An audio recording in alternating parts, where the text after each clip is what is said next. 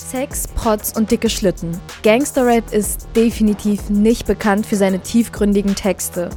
Im Gegenteil. Frauenfeindlichkeit, Drogenverherrlichung und Kriminalität gehören zu den Hauptthemen und werden ummantelt mit einem Hauch von Aggressivität.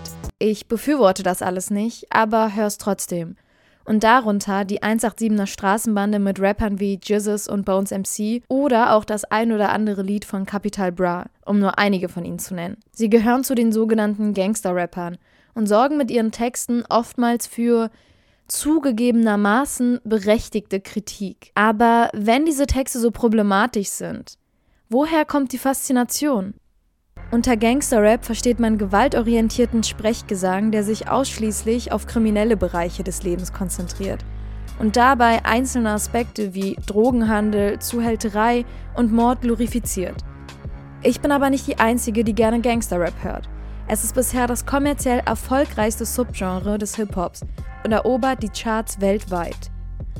Charakteristisch dafür sind Melodien, die melancholisch, düster oder bedrohlich wirken. Heute ging es bei Gangsterrap vor allem um Rebellion, meint Katrin Bauer, Professorin für Deutschstudien und Expertin für deutschen Rap.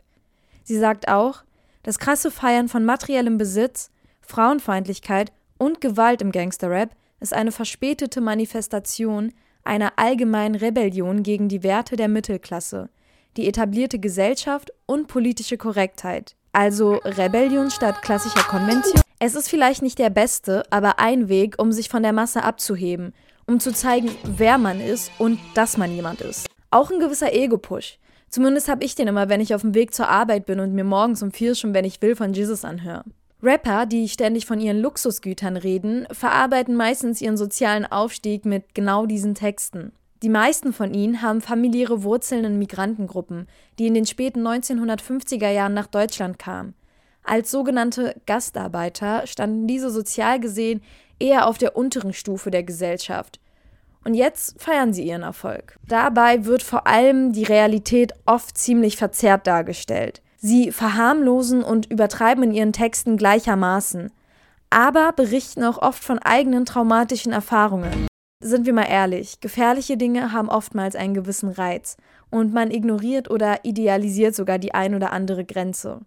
Besonders Jugendliche wollen sich ausprobieren, Grenzen überschreiten und auch so cool sein wie ihre Vorbilder.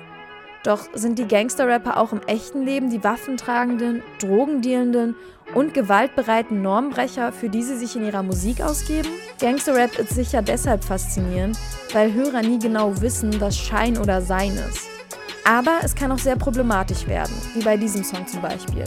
Capital Bra widmet sich seit 2016 in ganzen 16 Songs dem Medikament Tilidin. Seit 2018 sei allein die Verschreibung des Medikaments bei 15- bis 20-Jährigen fast um das 30-fache angestiegen. Und auch wenn der Zusammenhang zwischen Deutschrap und dem ansteigenden Konsum an Tilidin nicht eindeutig bewiesen werden kann, ist es schon sehr auffällig, dass immer mehr Jugendliche zu Drogen greifen, die sie aus Songtexten kennen.